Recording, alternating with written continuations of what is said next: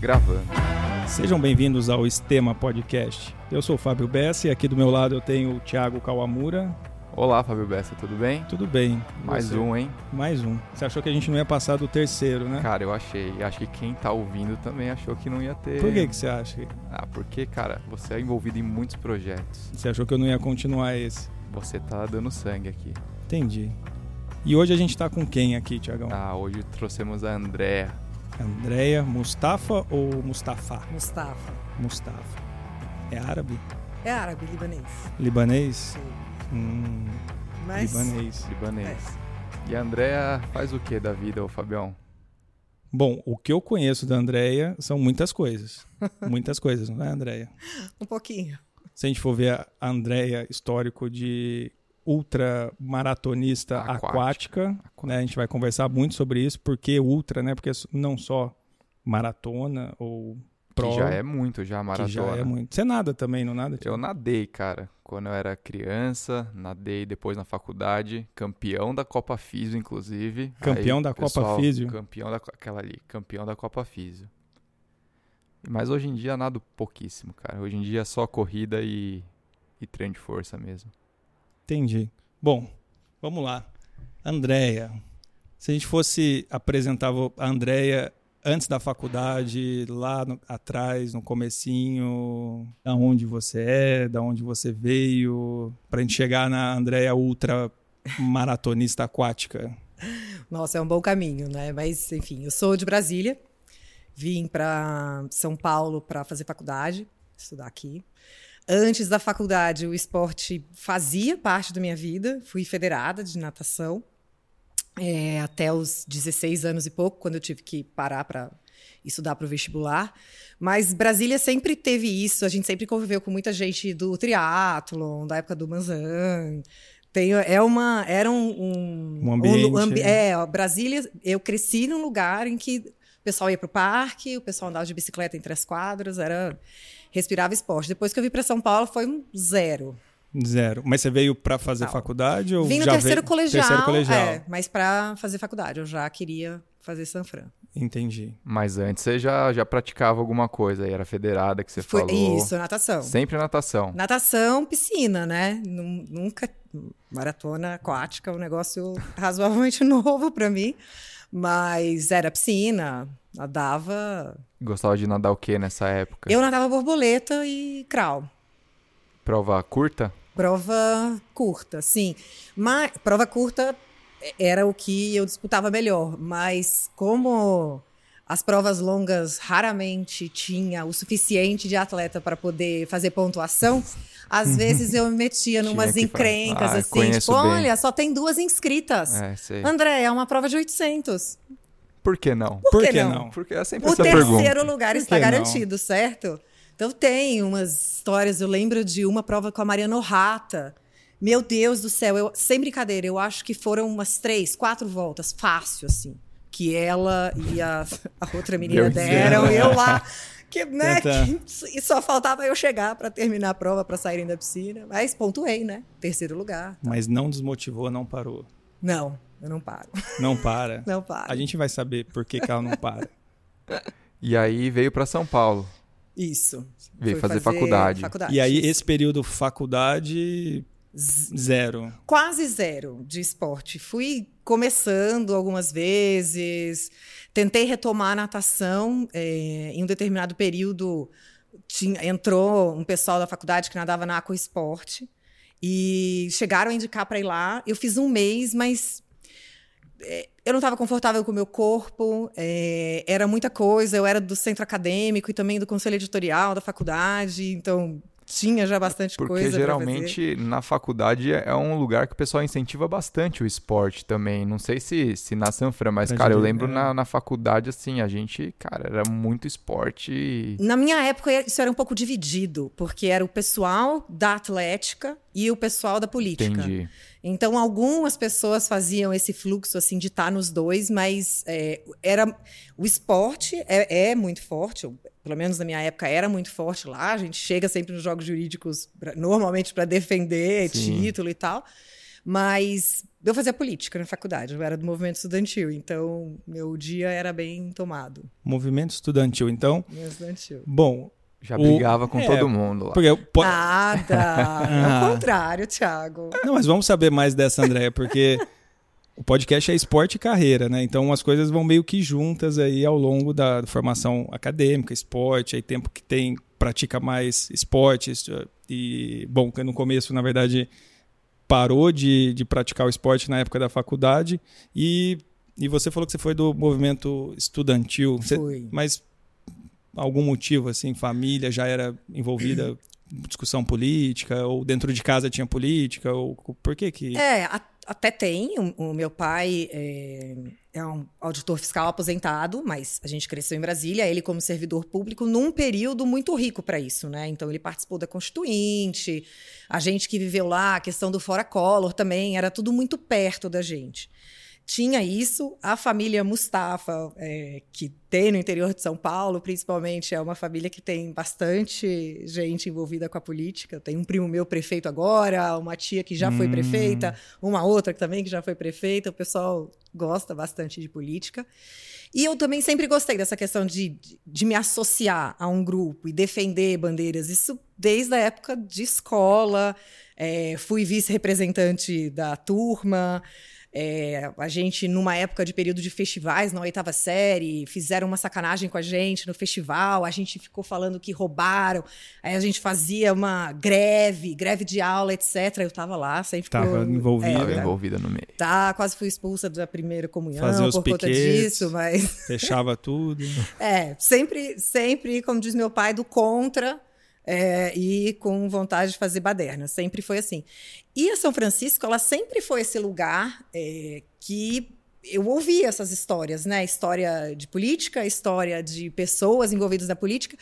E mesmo antes de entrar na faculdade, a gente já ouvia uma brincadeira assim que, ah, que na São Francisco se formam até advogados. Ah, Porque é mais ou menos isso, assim, é uma turma que, que norma- tem muita gente com essa vocação, pelo menos na nossa época, uma vocação política.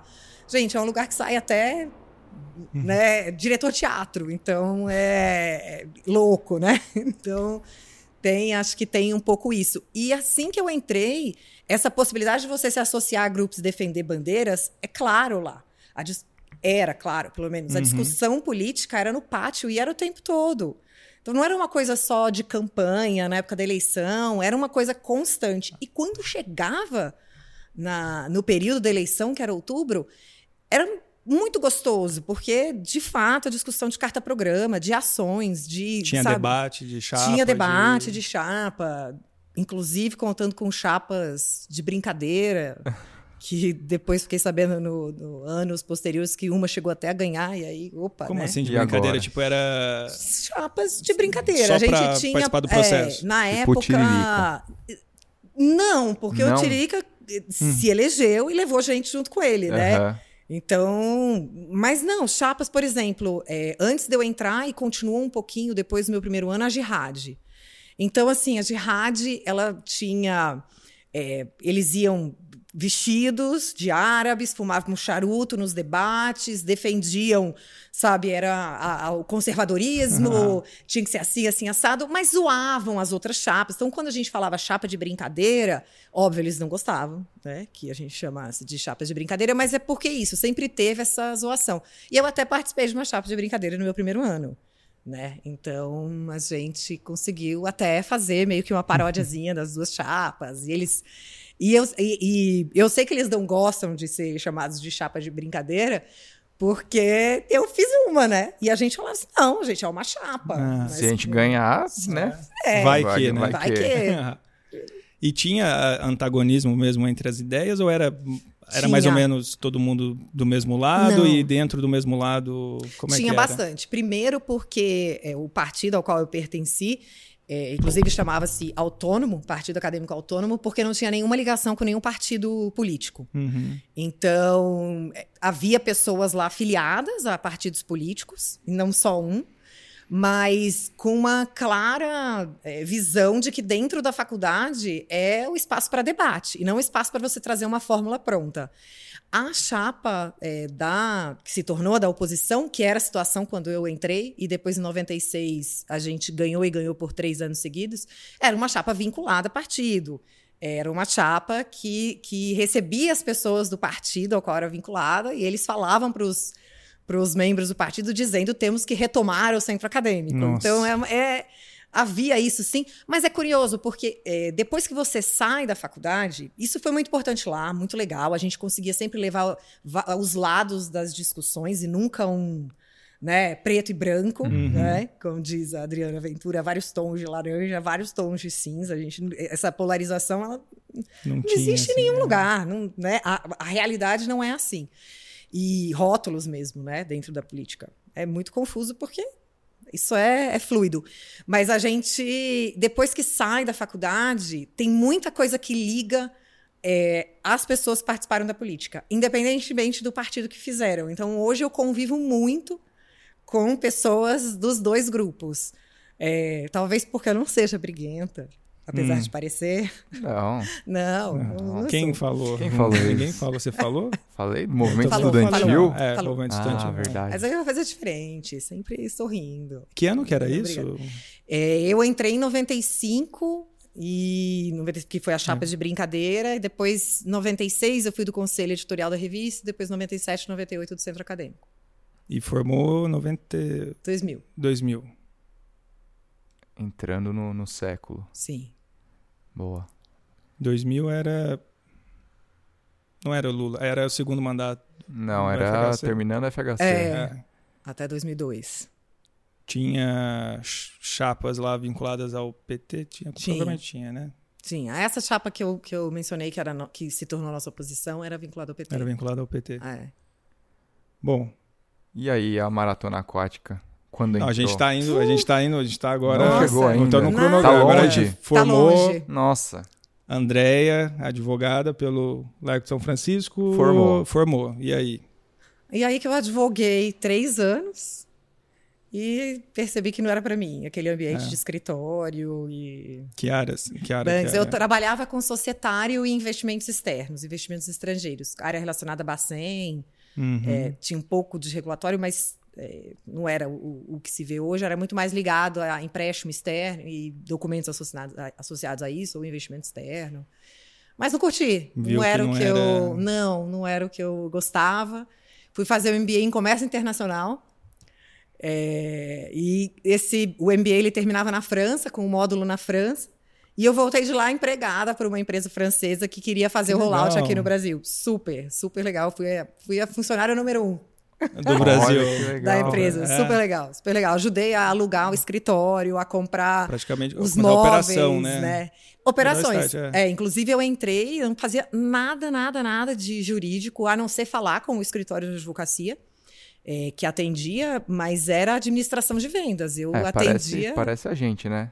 Ok. Fisioterapeuta É, que estamos tamo gravando aí. o podcast Ah, aqui. Por acaso a gente é Por acaso, fisioterapeuta. cara. Por Ou acaso. por acaso lá forma advogados, por acaso a gente é fisioterapeuta. É, mas é, é nessa, por aí, aí. nessa linha, nessa linha. E que área que era essa empresa francesa? É, é uma empresa que fabrica material escolar, material de escritório. Até hoje eles estão ainda no, É. no mercado brasileiro, uma PED, são materiais de escritório mais bonitinhos e tal.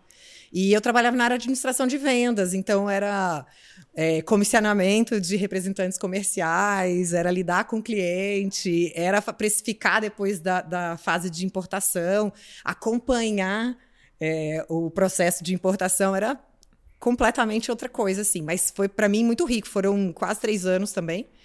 E eu tenho um pouco esse número.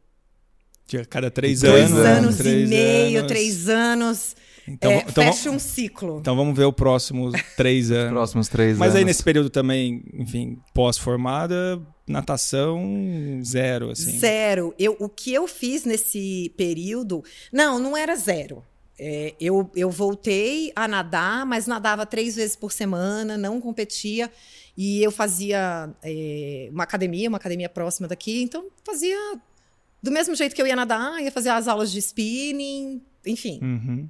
né? Tinha Mais um nada. pouco Vez ou mais outra tempo. ali, mas nada. Vez ou outra, mas nada de Nada regular. Nada regular. Mas foi importante que o professor que foi meu professor nesse, nesse período é, foi ele que depois eu encontrei aqui na competition e ele falou: Putz, você não vai nadar? Por que você não volta a nadar? E aí, ah, é, talvez. Ele que te instigou, assim. É, ele falou: Não, volta a nadar. É, talvez. 17 anos depois. Então, Olha foi só. bom, né? Caramba. Como é que ele chama? É, Davis. Davis. Davis. Davis Bini. Viu? Davis Big. Davis. Quem sabe, né? Eu não vou falar com o Davis pra nadar também. É. Bom, a gente já te chamou pra nadar lá no. Vanderlei, né? Já, já. Não, de vez em quando eu nado lá na piscina. Mas é lá da Care, né? Mas, putz. Fico só na corrida mesmo. Tá bom, por enquanto. Por enquanto. Bom, e aí? Próximos três anos. Aí eu fui pra Embraer. Você foi pra Embraer? É, fui para a Embraer, também na área de operações, para trabalhar em. Mas em é, São José ou em São José, em dos, Campos. Isso. Eu passava a semana lá e voltava, né? Nos finais de semana. Não, não me mudei completamente para lá. Fiquei anos, inclusive. O meu apartamento era o sofá, a televisão, a parte da cozinha. Era só pra É, não, não tinha mesa de jantar. no- durante o período não tinha nem armário de roupa. Coloquei aqueles Era você só pra compra na Tox ali. sabe? Você compra. Só pra dormir, tomar banho, comer. é. Exatamente, exatamente. Então, Embraer. Embraer na área de suprimentos, negociação de contratos, administração, negociação de contratos, que acabou sendo a minha carreira. Então, eu fiquei lá dois anos e meio em suprimentos, aí fui para aviação executiva, que era negociação de contratos de aeronaves executivas, período de glamour da Entendi. minha vida, né? Vendeu Viagem. muitos jatinhos, andou de É. jatinho. Andei de jatinho. Andou de jatinho. Andei de jatinho, tive essa oportunidade, vendi bastante, conheci gente muito, muito dinheiro. Afinal de Não, contas, imagina, comprei um vamos jatinho, comprar né? um jato, né? É. E detalhe, você sabe que comprar um jato, é, um jatinho, é uma compra, os vendedores falam isso, que é uma compra impulsiva.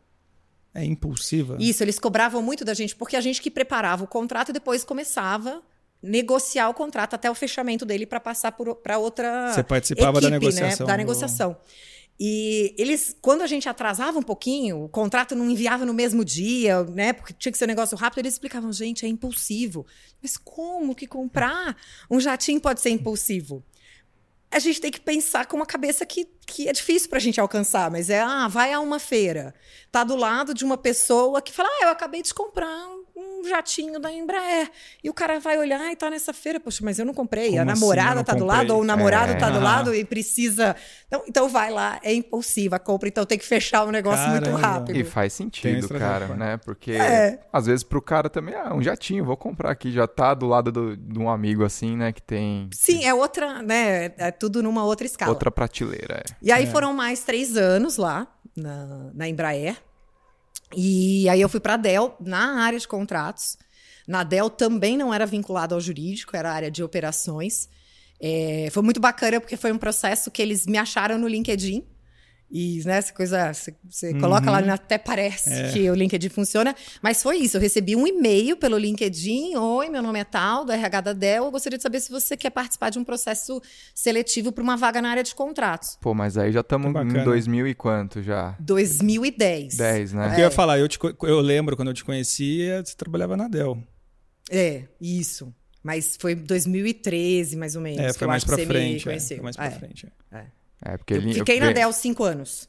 Daí o ciclo foi maior. Não, É, porque eu mudei de área lá dentro. entendi. Assim como eu mudei de área na Embraer também. Eu fiquei é, cinco anos e meio na, na Embraer, mas foram dois anos e meio em suprimentos e três anos em, na aviação executiva. E aí foi na, na, na Dell esses três anos, como, como que foi lá? O- então, primeiro eu comecei numa equipe que fantástica, global, e eu tinha sido entrevistada pela diretora global aqui no Brasil, e era meu número. Assim, foi era um lugar que eu olhava, nossa, eu Uhum. consigo me ver bastante tempo aqui. Era formado por gente espalhada pelo mundo mesmo. Então, a, a pessoa no México, a pessoa no Japão, até hoje eu tenho contato com elas. A do Japão a gente nunca se conheceu pessoalmente, até hoje a gente troca mensagem, pergunta de filho e tal, então é muito é, é, é, divertido isso. E a gente trabalhava com a área de varejo, que não era uma área muito forte na Dell nesse período, né? Agora já tem os contratos, agora os, os supermercados, né, os varejistas aqui já vendem, mas era uma coisa, tava 2010, né? Sim. Era outra coisa isso no supermercado. Nossa, muito diferente, né? Todas as coisas que você fez assim, acho que muito diferente. É, então, a parte de negociação de contratos, não. Não. Dentro de empresas grandes, esse processo é muito parecido. Entendi. É, a forma como se inicia, a forma de negociação e principalmente a negociação interna. Nessa área de contratos, o- lidar com o cliente não é o mais difícil. É lidar internamente, com as áreas que fazem parte do contrato. E é por isso que normalmente eles não colocam no jurídico. Uhum. Porque o jurídico tem que ser uma área a ser consultada também. E não outra, uma área que você vai ter que conversar, porque como é que é a operação disso? É óbvio, é diferente você vender um avião de vender o computador. Uhum. Mas ambas as empresas têm a área de tributos, de taxes, que está avaliando como aquilo deve ser colocado no contrato em termos de Só muda o responsabilidade. produto, a escala ali. Isso, e aí vão mudar os processos internos. Então, é, foi muito semelhante, tá? Eu acho até o, o motivo pelo qual a Dell fez essa procurativa é porque, putz, pessoa de contratos, ela entende que precisa buscar aprovação, que tem processo, que precisa Pô, se deixar preci- registrado. Consegue vender um jatinho, o Jatinho. computador vai conseguir também, né? Exatamente, exatamente. Muito bom. Bom, e a Dell, da Dell, como é que você foi parar no, Na política. na política, né? Porque você está hoje no Partido Novo, né? Isso. Estou no Partido Novo, eu sou chefe de gabinete da liderança do Partido Novo, em transição para voltar para a chefia de gabinete da vereadora Janaína Lima, Aham. é, que a- acaba sendo o que, é, o que me levou até a Câmara, né? Até- o que me levou até o Legislativo. Mas antes disso, é, da Dell, eu fui para uma empresa chamada NEC, que é uma empresa japonesa, também para a área de contratos, e porque o diretor lá estava montando a área de contratos. Então, o objetivo era ajudá-lo. E eu tive a sorte de ter esse diretor que, além de ser engenheiro e ter trabalhado muito tempo na Nokia e trabalhado na área de contratos lá, montado a área de contratos, morando, ele morou na Índia, morou na Alemanha, uma carreira de muito sucesso. Ele também é analista.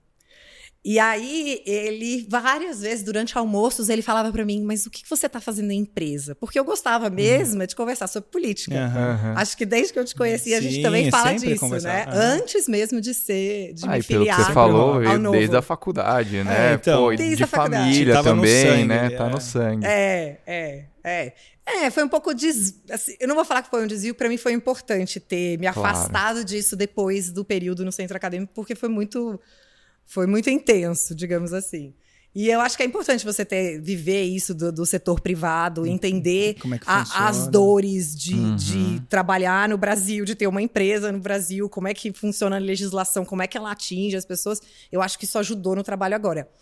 Mas, e, e ele sempre falava isso. E teve esse momento do Partido Novo, eu me filiei em 2016, houve a campanha em 2016, e vários amigos meus participaram de campanhas de outras pessoas e acabaram indo para a Câmara Municipal. Então, eu tinha um, um amigo que foi trabalhar com Holiday, era o, o assessor jurídico dele, e a gente conversava muito de política. Teve o- a questão do impeachment, que eu acabei me envolvendo muito, é, da Dilma, né? A gente fazia parte daquele grupo que conheceu a Janaína, estava muito próximo do Hélio Bicudo, e, e aquilo aproximou bastante a gente, a gente conversava bastante. E, e todos, vários deles falavam para mim: você tem que ir para a Câmara, você tem que ir para a Câmara, vai ser legal. Tem gente nova na Câmara.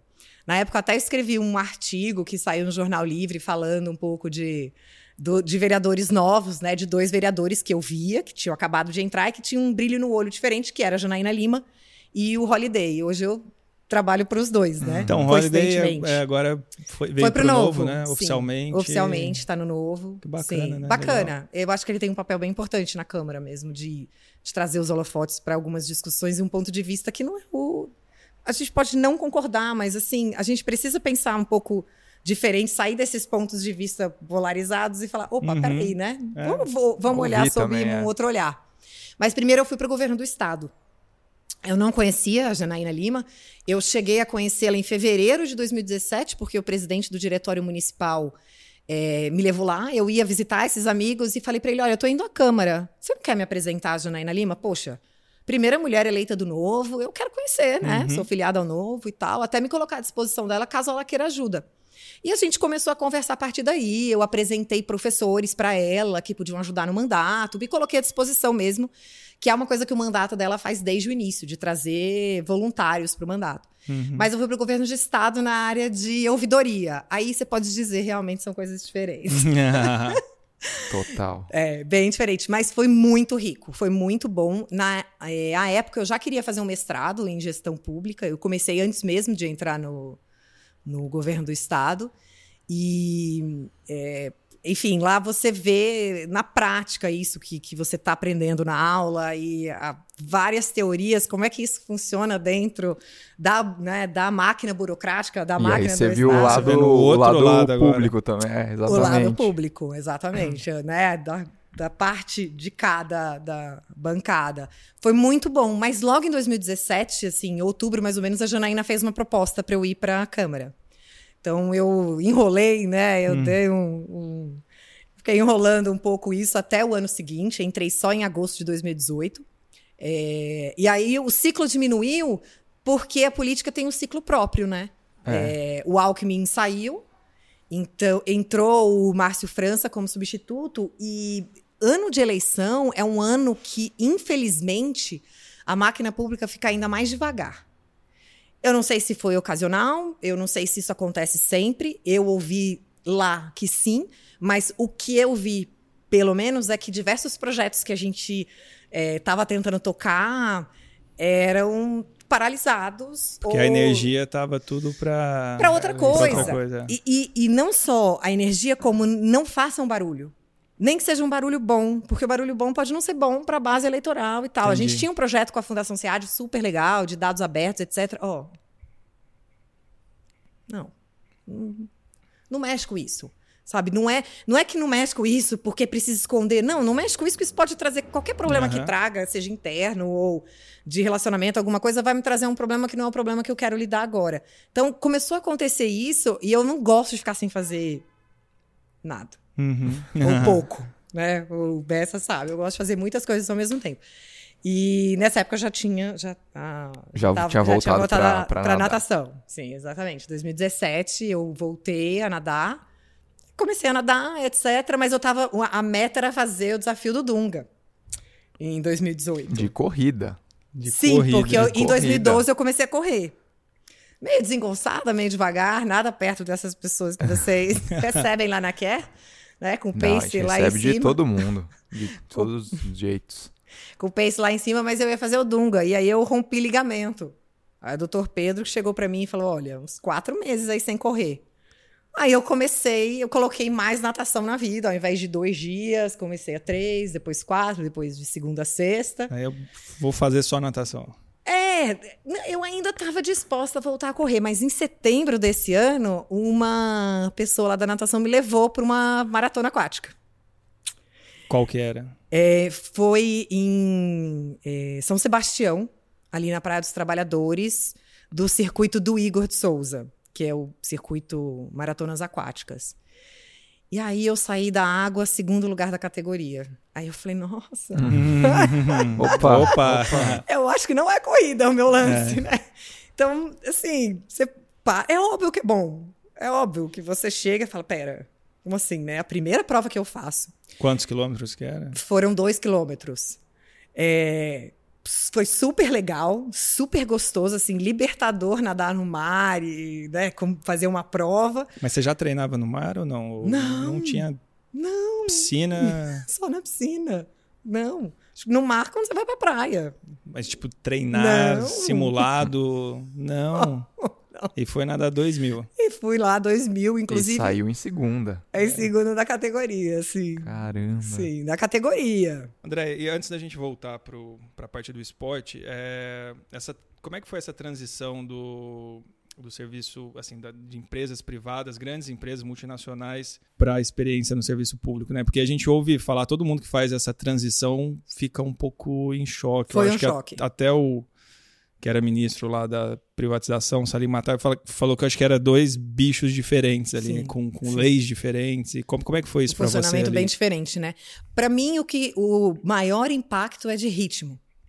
Você tá na, na empresa acostumada a um determinado ritmo e tudo muito rápido, e você tem que ser proativo, tem que se antecipar os problemas e, e entregar rápido, porque amanhã já vem outro problema, outra coisa para você lidar, e, e, ah, não tem que lidar com nenhum problema, então vamos fazer uma estratégia, tem que criar.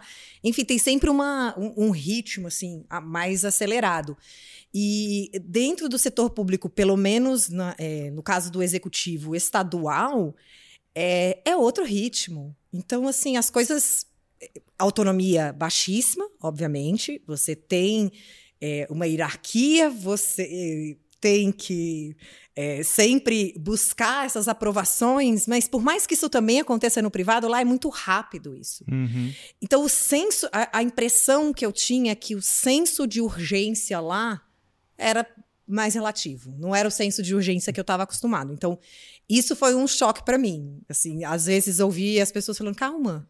Dá Desacelera, tempo. segura, né? Passos É, mais. Você tá com isso, pressa, É, exatamente. Então, isso, isso é, é um pouco complicado. Mas sabe o que, é, ao mesmo tempo, é interessante? Porque um ambiente assim traz muita oportunidade de você conseguir atuar de uma forma que transforme.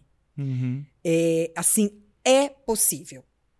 É que, óbvio, depende da mesma coisa que depende numa empresa privada, de você ter um suporte da alta diretoria, né? Então você ter Uhum. o suporte ali do secretário da parte política, de você ter os meios e você ter as pessoas, Pessoas. engajadas, motivadas.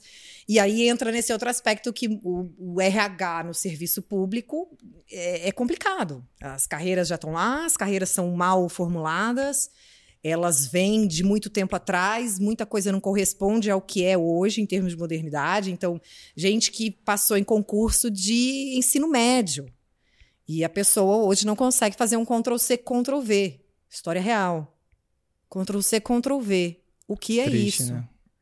Então é, é- ah, mas assim é possível. Talvez demore um pouquinho mais, mas a gente já consegue ver em alguns lugares assim as pessoas falando sobre isso, gestão de contratos no poder público, coisa que a iniciativa privada estava discutindo até Uhum. pouco tempo.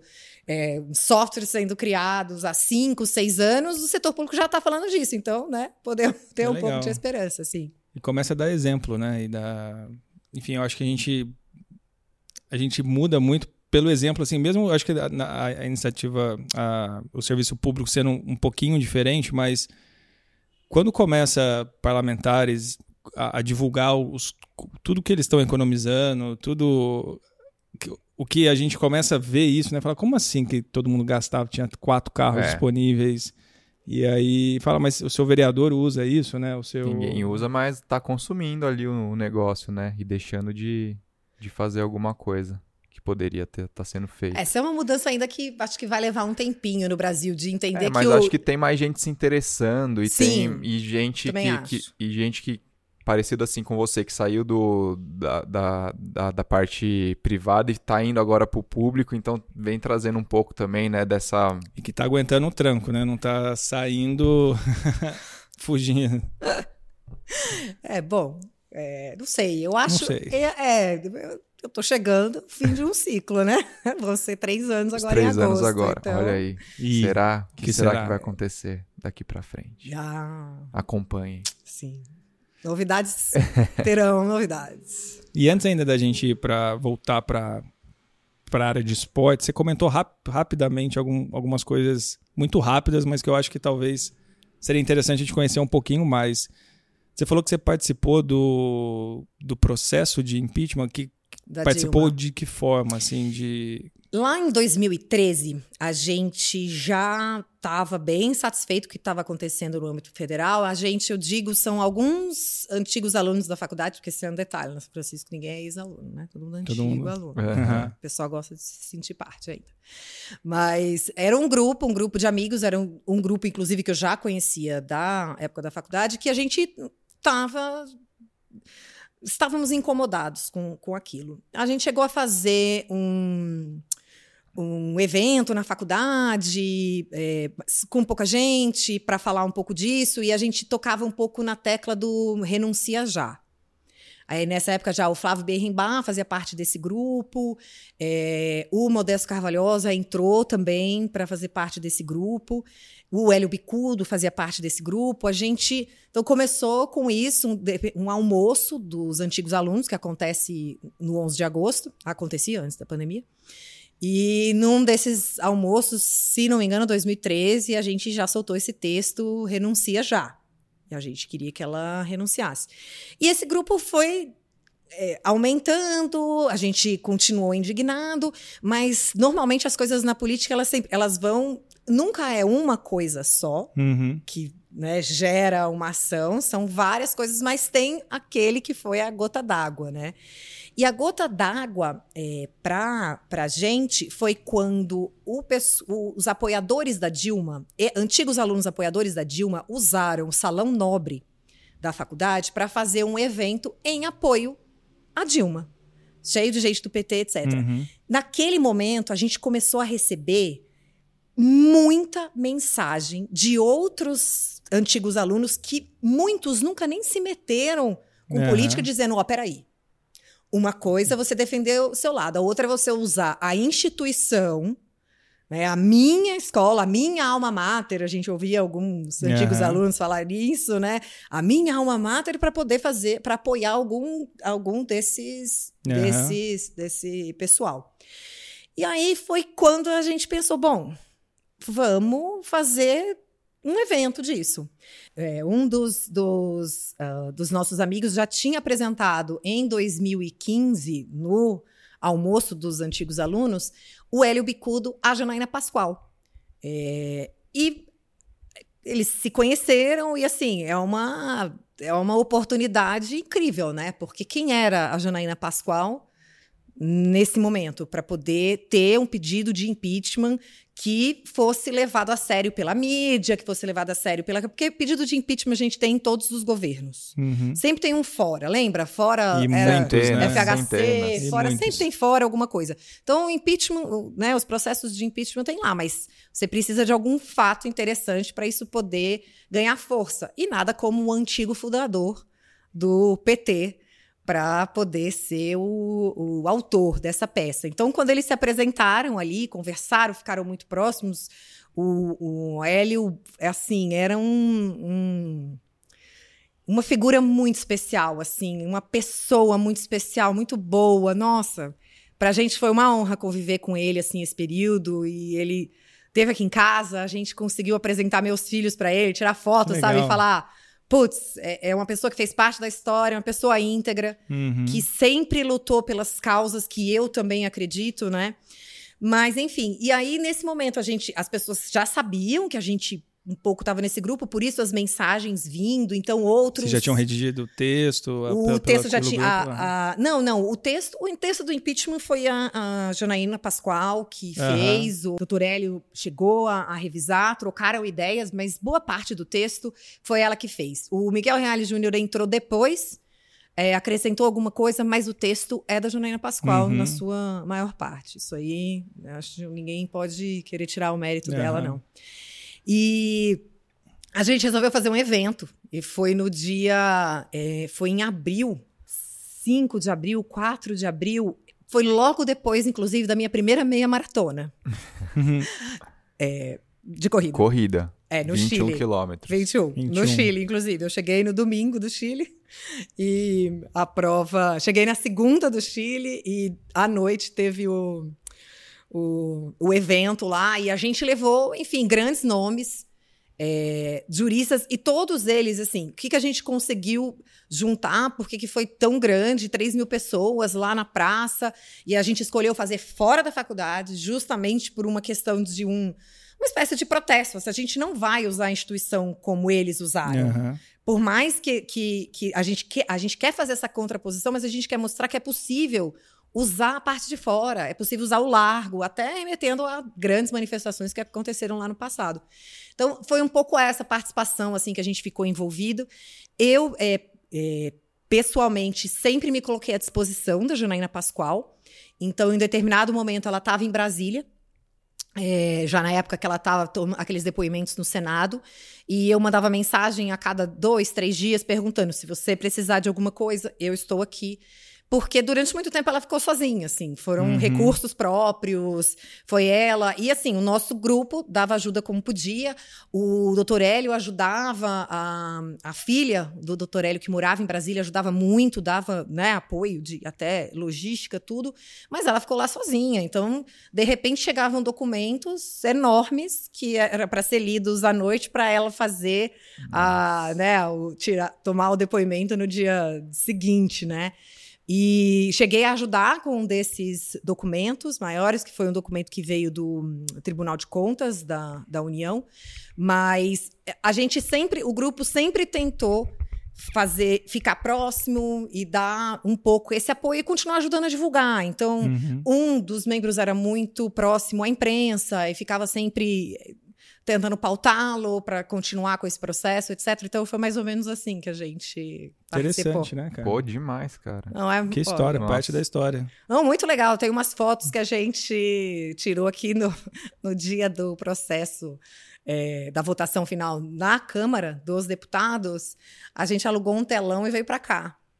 Então, É Tem umas fotos, assim, doutor Hélio. Ele até deu uma entrevista Vocês se aqui. Aqui. Aqui, é. aqui. Olha que privilégio. Não, e a gente tá num outro cenário, né? Não sei se o pessoal percebeu. Percebeu, com certeza percebeu. Porque a gente saiu lá do nosso estúdio. A gente veio até a Andréia aqui. É, que moral, hein, André? Chique, hein? É. Nossa, agora. Mas agora inverteu. Agora a gente que tá com, com moral. É, por quê? É, porque, pô, ela, ela recebeu a gente, a gente, recebeu a gente. É verdade. Com o maior prazer. É. Bom, e eu imagino que esse período, assim, não só esse período, mas, enfim, foi um período estressante, é, conturbado, assim, da, da história sua, né? Sim. É, como é que você lidava, assim, com... com eu tô, tô, tô, perguntando desse jeito para ver, eu não sei se o esporte, ou na época você corria, tem algum link com uma parte, talvez, de manejo de estresse, de controle Muito. de...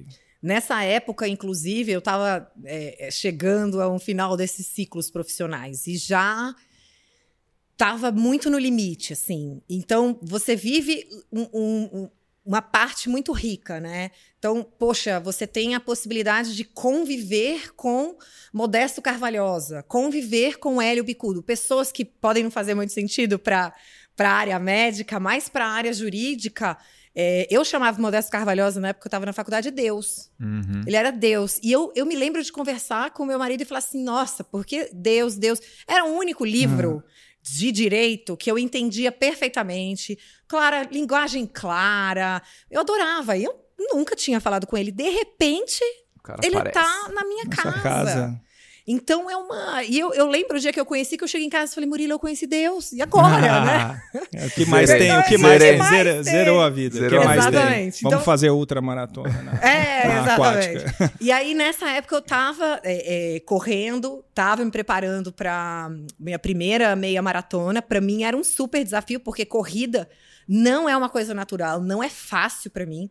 Eu corro pensando na hora de acabar. Quando acaba, eu amo. Uhum. A sensação, né? A endorfina tá lá, linda, maravilhosa. Mas durante a corrida, aquilo me, me cansa muito, eu machuco muito. Por isso uhum. que, né, a gente tem uma relação. se conhece, por isso que a gente se conheceu. Eu, é, por isso que a gente se conheceu. Então, é o que é o contrário da natação, né? Acabei de nadar aí uma outra. Tá aí, tá aí. Treinando já de para próxima. Então é, era outra coisa. Mas ajudava muito nisso. De era um momento que eu conseguia cuidar de mim, pensar em mim, não, não ter, uhum. sabe, não levar para coisa da, da, da corrida o que eu estava vivendo em nenhum dos lados, conseguir pensar em próximos passos, futuro, etc. Então a corrida ajudou demais. Eu acho que o esporte é, ele sempre me ajudou com a questão de rotina. Ele ajuda a colocar aquele o começo do dia, uhum. tem o esporte, então eu acho que nessa época ajudou muito, ainda mais para um primeiro desafio, né? Fazer a, uma Sim. meia maratona. Sim. E para você é importante ter meta no, no esporte. Eu digo porque tem gente que treina independentemente de ter prova ou não, mas ao mesmo tempo, quando você se inscreve para algum desafio, isso, mesmo que você não precise disso para se motivar, acaba que né, você tem uh, uma, um alvo ali, né? Você é dessas que precisa estar tá sempre olhando o que, que eu vou fazer agora. Eu preciso. É. Ainda mais agora que eu tô nadando numa piscina que não é aquecida e externa. Então, eu preciso de uma de meta. uma motivação. Eu preciso muito de uma Nossa. meta. Porque, gente, é frio demais. É. Muito. Não, e aí não, não, não dá, né? Se não tem a meta, olha, é sofrido. É sofrido Aí demais. você pensa assim, putz, se eu não fizer esse treino, eu não vou fazer a prova lá. É, né? ou eu não vou fazer bem a prova. É, então, Então, eu preciso é, ir, preciso suportar exatamente. esse tranco aqui Exatamente. pra. Mas eu acho que a meta ajuda você a, a, a, a se a focar naquilo que precisa, porque de repente, gente, não é todo dia que você acorda falando, nossa, vou correr. Aham. Ai, que gostoso, chegou a hora de nadar. Não. Tem o livro lá do, do Drauzio, que fala do Aham. sofá, da inércia, que a inércia é o natural. É o natural, você tá na cama, quentinha, gostoso, toca o despertador. Gente, eu quero continuar O problema é deitada. sempre esse, né? Sempre ou acordar. A hora que você vai é Você super tá- bom, né? E Exatamente. o pós, né?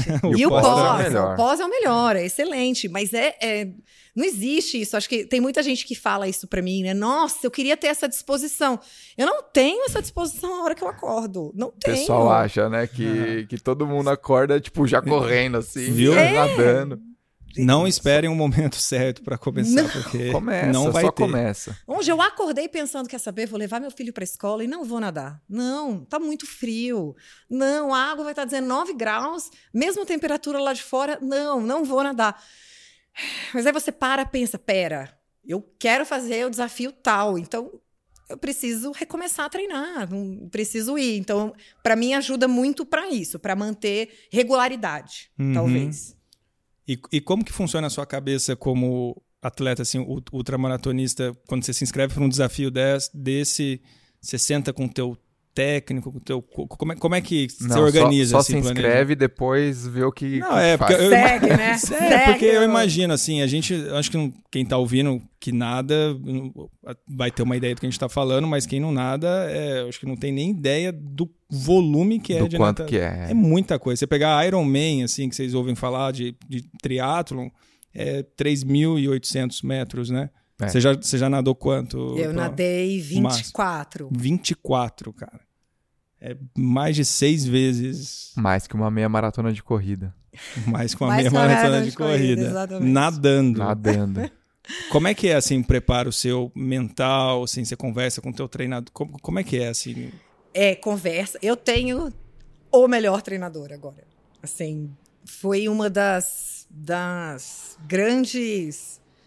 é, acho que surpresas, né? Porque eu conheci o Vanderlei lá na Care, de ah, o cara que fica ali na piscina, o cara que fica ali na piscina, o cara super entusiasmado, tá sempre de bom humor, etc. Mas é assim, verdade. Não, é fantástico. E Louco, aí, e assobia pra caramba no nosso ouvido lá. Nossa, com apito, né, Vanderlei? Você, puta, aquele apito assusta todo mundo. E é, parece que ele faz de propósito, que ele espera a gente chegar lá no final da pista pra apitar quando Mas isso é verdade, tá sempre de bom humor, né? E, Sempre de e bom com, humor. com- com todos, um aluno atrás de aluno e ele no 220 ali, né? Exatamente. E aí eu, eu entrei para assessoria dele. No começo eu entrei porque eu precisava de, de- sabe, a assessoria na natação ajuda muito com essa coisa de pegar kit, que nunca foi um problema na corrida. Várias provas aqui no Pacaembu e tal, mas na natação, pô, é na praia, então às vezes chega antes, a gente desce no dia. Se em termos de logística é mais fácil, você tem uma mochila para deixar num lugar, então é, foi mais por isso. De repente, eu comecei a conhecê-lo, conhecer a esposa dele, que também faz parte da Yellow Cap, e me encantei. E um dia, e eu sempre tive esse sonho de fazer a 14 bis, que foi essa prova de 24 quilômetros, né? Quer dizer, sempre tive. Desde que eu comecei a treinar, voltar a treinar, que o pessoal fala: não, porque Fulano fez 14 bis e Fulano fez 14 bis. O que, que é essa 14 bis? Ah, 24 quilômetros no canal ali, Bertioga Santos. Eu, ah. E aí comecei a estudar a história daquilo, quero fazer 14 bis. E com, foi, foi muito legal com o Vanderlei, porque a gente começou um processo. Vou fazer a 14 bis no fim de 2021. É, mas teve a pandemia, né? É verdade. É, então, eu todas as provas que eu me inscrevi para 2021, e aí todas essas provas eram meio que eram provas intermediárias para medir alguma coisa. Então, a gente sentou e ele falou que provas você vai fazer? Ah, vou fazer o Itapanhaú, que são 12 quilômetros ou 14, rio abaixo. Aí vou para o Rio São Francisco, que são 12 quilômetros, em agosto. E aí eu vou fazer a 14 bis. Beleza, e começamos a treinar. Uhum. E de repente, em março, Aborta tudo. para tudo. Aquilo para mim foi muito complicado. Como a gente vai fazer? Porque é, era meio que uma. A gente às vezes vai estabelecendo algumas crenças na nossa vida, né? Então, para mim, era uma coisa muito importante aquilo ser Uhum. realizado no ano passado. E eu tive a sorte, depois de duas semanas aqui em São Paulo, e que as coisas começaram cada vez a fechar mais e, e fazer. Tudo virou home office, tudo virou à distância. Eu fui pro interior, para casa dos meus pais, porque eu tenho dois filhos e a gente não. As pessoas que, que trabalham em casa, a babá das crianças também não podia ir, a gente achava errado. Uhum. Então, tava muito difícil pra gente ficar com os dois, com aula à distância e ainda trabalhando e trabalhando o dia inteiro. E, e na casa da minha mãe tem uma raia. Então, eu, depois de duas semanas, voltei a treinar. E eu falava pra ele: não, porque a 14 bis vai acontecer. Eu mandava mensagem pro organizador da 14 bis a cada 15 dias, coitado. Virou amiga do Virou cara depois. é, virei, porque. E aí ele falava, ah, não sabemos ainda. E tudo ia caminhando para um não vamos ter. Putz. Não vamos ter. Imagina a angústia, né? Continuei Ansiedade. treinando. E aí te- ia ter o Rio São Francisco, de qualquer jeito. Então, pelo menos eu tenho os 12 quilômetros, não dava para parar de treinar. Tinha essa meta aí no meio. É, de agosto foi para outubro, o, o Rio São Francisco. E justamente nessa época, o pessoal da 14 Bis inventou os desafios solos. Então tá bom, a 14 Bis não vai ser realizada, mas a gente tem aqui um desafio solo, vai um barquinho e você, é, Canal da Mancha, Uhum. Tupiniquim, a Uhum. gente vai com o barco do lado, tem uma juíza e fica lá no livro. Eu vou, É isso. é isso. Não precisa de mais nada. E aí a gente sentou, sentei com o Vanderlei, o Vanderlei contou quantos dias tinham. Mas então, lembra, eu tinha toda a base, não foi do nada, né? Sim, Eu você co- tinha. não parei de treinar na pandemia, então não foi uma coisa que ele começou do zero.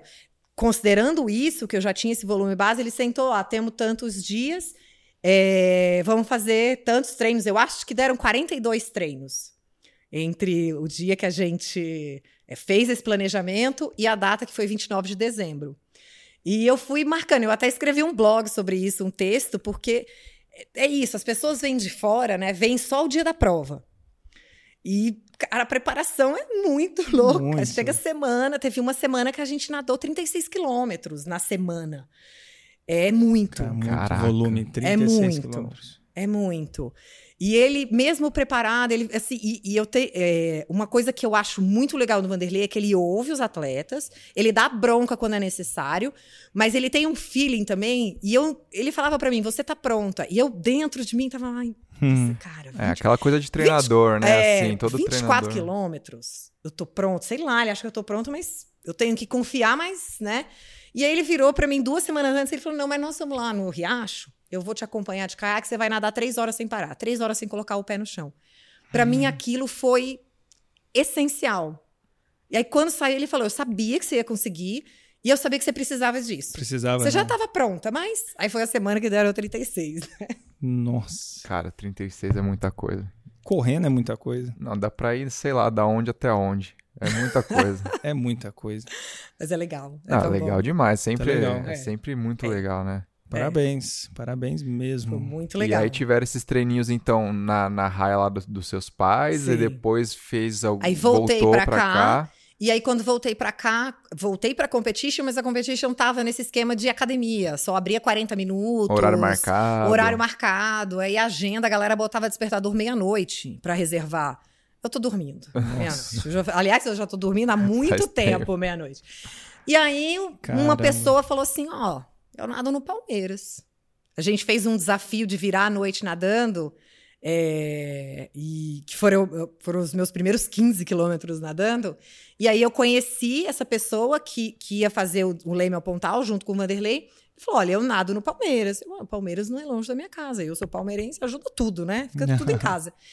E, putz, aí é incrível. Apesar de não ser aquecida a piscina, quem sabe um dia isso, né, pelo menos climatizada, putz, é uma piscina olímpica. Então, eu, esses esse volume treinado pro Rio São Francisco, para 14 bis, agora pro, pro desafio 28 bis que a gente fez domingo.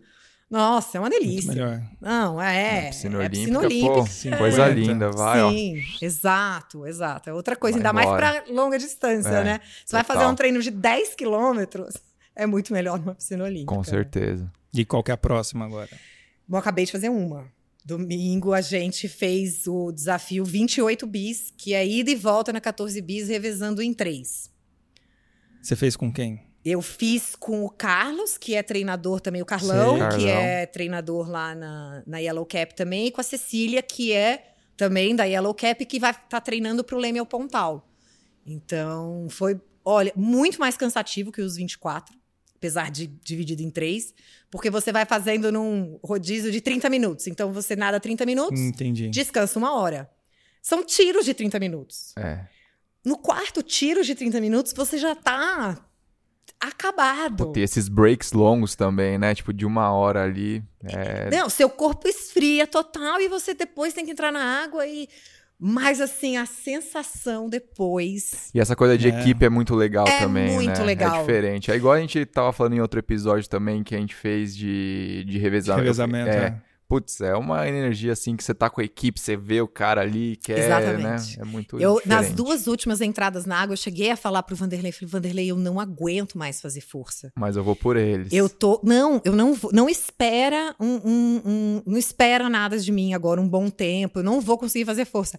Mas você entra na água, tem. Ai, é só Não, meia só hora. sim. Vamos lá, a 30, galera mais. tá olhando aqui também, Exato. né? Vamos, né? Vamos tentar terminar isso. E foi muito legal. O pessoal da organização estava esperando 15 horas, assim, fácil. A gente realmente demorou 7 horas para chegar. É, mas a volta a gente fez em 5 horas e meia. Então, 12 horas Caramba. e meia. Pros... E foi nesse esquema barquinho também, individual. Uma, lanch... é, uma lanchinha com a gente. É. Sim. Mu- Olha, E o incrível. Vanderlei tava lá também. Vanderlei tava lá. Ah, o Vanderlei tava lá. Tá em todas, cara. é, Ele tá gritando. todas. ele é fundamental. Eu fiquei né? sabendo que o Vanderlei ele tem só um- uma condição pra ir, né? Tem que ter Red Bull. Red Bull. Do Red lado. Bull, ele é Então a fanático do Andrea Red passa, Bull. leva lá o freezer de, de Red Bull pra ele, a bolsinha levo. térmica. Eu levo Red Bull pra ele. Ele. Ele precisa do Red Bull. E a gente precisa que ele use o Red Bull, né? E fique, E fique lá. daquela energia dele. Exatamente. Porque ainda são mais horas gente. ali, né, no barco. Horas, Começa à horas, noite. horas. Começou, é, a largada foi 6 e 8 da manhã, então estava escuro, mas amanhecendo um pouquinho. E terminou às 7 horas da noite, escuro. Assim, os dois últimos, eu caí, depois o Carlão caiu, o Carlão fechou, tava escuro nessas duas últimas quedas, né? E é um, é um medo, eu tenho medo. Imagina nadar no escuro, cara. Exato, Nossa dá Senhora. um medo. É que só aprendi com a Larissa Zink. É um medo, ok. Só não pode ser incapacitante. Então, É. gente, o barco tá aqui do lado, a luzinha tá aqui do lado, o Vanderlei tá me olhando. Tá tudo certo. Ok, vamos Tô lá. seguro, né? Tô Mas segura. eu, eu tenho medo, não é um Não, negócio tranquilo, não. Pô, legal Não, demais, cara. Acho que eu não teria essa coragem, não, cara. Não tem. Você é Nutella. Lógico que tem, é só. Nutella. Fabião, você vai fazer uma maratona de corrida? Um dia. Um eu ia dia. fazer, eu ia fazer. É. Todo mundo sabe. Mas foi a pandemia. A pandemia. A pandemia, puta, a pandemia. pandemia. é difícil, né? A pandemia. Mas não, não vamos desviar o holofote, não. Boa. Enfim, você perguntou qual a próxima, né? Então, eu queria muito fazer o desafio do Tietê, que são 35 quilômetros. É, 35. é, mas o que eu queria mesmo, assim, meu sonho agora, como era 14 bis, sabe? Que eu via, assim, meu sonho, um dia eu vou fazer, é fazer esse ida e volta sozinha. Queria Entendi. muito. Mas acho que é uma coisa mais a longo prazo e, enfim, treinar bastante pra ter Uhum. força e cabeça. Coloca então, bastante é. nisso, hein? Nossa. E- É, não, não é tão bastante assim, mas. Não, pô, vocês fizeram 12 horas. Ah, é, eu vi. Num solo. No mesmo dia, uma pessoa lá na Ilha Grande fez de com essa distância, acho que foram 18 horas. Então, acho que eu esperaria isso, assim, mais ou menos. Eu já fiz aula de natação também quando era mais novo, tudo. Eu lembro, cara, era. Eu saía bambo uns tremendo. Treininho de 2000, então, cara, mas tá? é- é- essa é a tremendo, diferença. Essa é a tremendo. diferença. É, a, a diferença, pra mim, da corrida pra natação. é muito difícil eu sair desse jeito de uma de um treino. Para mim, a natação é, é, fácil. É igual. Pra... A gente vê uns corredores lá, uma galera, sei lá, magrinha, que, que né, vai lá na que ah, corre. O Érico. Uhum. O Érico, assim, a corrida para ele é um negócio, ah, vou ali correr. A natação é assim para mim. Eu me sinto muito bem depois. Eu não Sim. fico. Se não é. Acho que treinos de tiros mais rápidos é, é o que me pega, mas é assim. É cinco minutos ali na borda e tá beleza, sabe? Não tenho muito isso de ficar desse jeito, sabe? Da natação. Então, por isso Algo que eu acho prazeroso. que... Uhum. É. Não, acho que é assim, todo mundo tem que achar tem que o, achar o esporte o que seu, é. né, o que gosta mais mesmo. Que fica insistindo e às vezes deixa, né, de, de, de aproveitar ou de conhecer mesmo outros esportes e, e às vezes até igual você que foi aquele estalo que você deu quando você foi fazer uma aquela primeira maratona, travessia lá e chegou em segundo, né? Tipo, foi um estalo, né? Não, peraí, Sim. sou boa nisso aqui, né? Isso, foi isso. Ou os outros são muito ruins, eu posso me aproveitar disso, não, né, gente? Não, eu acho, eu chegar acho... em segunda da categoria, né? Isso, isso poderia né? ser uma hipótese lá atrás, mas a, não, as não provas é. já, já mostraram já. que não. Que e eu não tenho é, um é orgulho danado, porque 2018, não, 2019 teve uma prova no mês de julho que eu fiquei em quarto geral. E aí foi muito legal, porque era uma, um pódio, assim, do primeiro ao quinto, com a Vitória em primeiro e tal. Meninas, meninas, todas no máximo 21, 22 anos e eu. Nossa. Então foi no dia seguinte o pessoal perguntando se eu tinha arrumado casamento para os meus filhos no pódio, né? Nossa. a idade ali. Mas, é, não, é verdade, é uma coisa que eu sou boa, mas é uma. Eu, eu não me. Não me contento. É uma coisa que eu ainda quero melhorar mais. Bom, legal. Acho que indo para os finalmente aqui, André, a gente normalmente pede para o convidado como o tema é esporte e carreira, falar alguém no esporte que, que admira e por que, que admira. Pode ser mais de uma pessoa, mas alguém que, que eu acho que você se inspira ou que, que você gosta da história. Eu sou da época do Beyond, né? mas, nossa, tinha um crush no, no, Gustavo Borges, assim, ele foi o primeiro nadador depois é. de Beyond, uhum. né, ficar ouvindo do Mark Spitz, que a gente olhava e nossa, queria ser que nem ele. Mas o o que me fez nadar, na verdade, foi minha mãe. A minha mãe foi uma super atleta, assim, é, né, dentro do que era possível ali na época dela. Ela foi campeã noroeste, no interior de São Paulo. É, nadava muito bem. Desde pequena eu escutava essas histórias assim do meu pai falando: sua mãe nadava muito bem.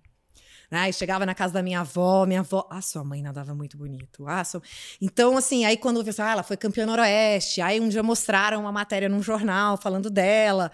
É, uma outra notinha que saiu quando ela estreou e também acho que ficou em segundo, foi alguma coisa assim. Então, é, foi muito isso, assim, de ver que nossa, que bacana, ela Legal. conseguiu. E eu sempre tive facilidade. Me lembro bem pequena, na, na, no Júlia Diné, em Brasília, na academia, que o professor virou, né? Eles estavam ensinando o borboleta, e ele virou e falou assim: Andréia, nada borboleta para os outros verem. E, e eu nadei, mas porque para mim foi fácil aprender. Uhum. Então, não que hoje em dia o Vanderlei não tenha que mudar tudo, porque o nado mudou muito nesses anos, uhum. né? E eu descobri isso só agora, mas pelo menos naquela época funcionava. Mas era, é, eu acho que é isso que, que, que me fez entrar pro esporte, assim. Não tem dentro do, do, do, esporte, tem muita gente que eu olho que me inspira, não tem uma só. Uhum. Mas olhar a história da Maria Lenk, o quanto, né, o quanto de dedicação é, que ela teve com a piscina é, durante toda a sua vida, até o fim da sua vida. Isso é muito legal. E a gente vê isso nas provas de piscina, por exemplo. Nas provas de, de maratona aquática também, um pouco menos, mas nas provas de piscina a categoria, sabe, acima de 80 é lindo de ver. É lindo de ver. Eles saindo, alguns nem saem de cima, já Sai saem, da saem da piscina. E é incrível. E essas pessoas tão, chegam lá com as suas malinhas, super independentes. O esporte faz isso, né? Então a ideia é essa, de repente continuar nadando. Né? É, exatamente. Não, a gente sempre pergunta também se tem algum livro também que você recomendaria pro pessoal, série, filme. Tem, mas é de corrida, que é do Murakami. Que para mim foi também é, do que eu falo quando eu falo de corrida. E ele conta um pouco da história dele e a relação que ele teve com a corrida, de descobrir tarde a corrida e descobrir que ele é bom em longas distâncias. E aí ele fica fazendo um pouco esse diálogo aqui de como ele fazia. A, ele até fez triatlons depois, ele, ele conta isso também. Mas acho que é, é para quem gosta de esporte em geral vai gostar desse, desse livro. E da, tem um que eu comecei agora, que me disseram que é semelhante a esse do Murakami, que é Why We Swim. Não tem ainda a tradução. É de uma autora. Eu não sei, asiática, eu não sei o, a, a, origem dela. Mas comecei agora. Vamos ver. Quem sabe se torna o livro da para natação. Muito bom. Muito bom. Finalizando. Aí, com certeza, a Andréia vai ter que ter parte 2, porque cada historinha aí da, da vida dá para abrir um leque, aí abre, é, aí abre de novo. Talvez a gente espere aí mais uns dois, três anos, né? Pra ver como é novo que é, ciclo. novo É, ciclo. novo ciclo. Será que vai durar dois, três anos o podcast, Fabião? Não sei, quem sabe dois, três anos alguém se interessa pelo, pela gente, né? Compra a gente e com um estúdio. Aí a gente regrava todo mundo Regrava de novo. todo mundo né? com novas histórias. Quem sabe, né? Show. André, muito obrigado. A gente tá gravando Obrigada assim, a gente a não sabe quando que isso vai lançar, mas a gente tá gravando uma sexta à noite aqui. Estamos aqui. Então, obrigado pela disposição aí. Eu me diverti muito. Obrigado por receber a gente. Foi ótimo o papo. Foi Adorei. ótimo. Também gostei obrigada muito, vocês. muito. Muito bom. Pessoal, sigam a gente lá. Não pode esquecer, Não né? pode do- do esquecer dessa merchan. parte que é importante. É. Sigam a gente no Instagram, cor, é, arroba Estema Podcast. No YouTube, Cortes do Estema. No Instagram, Fábio Bessa. No Instagram, Tica Amura. E, é E- isso. E é isso. Valeu. Até a próxima. Muito bem.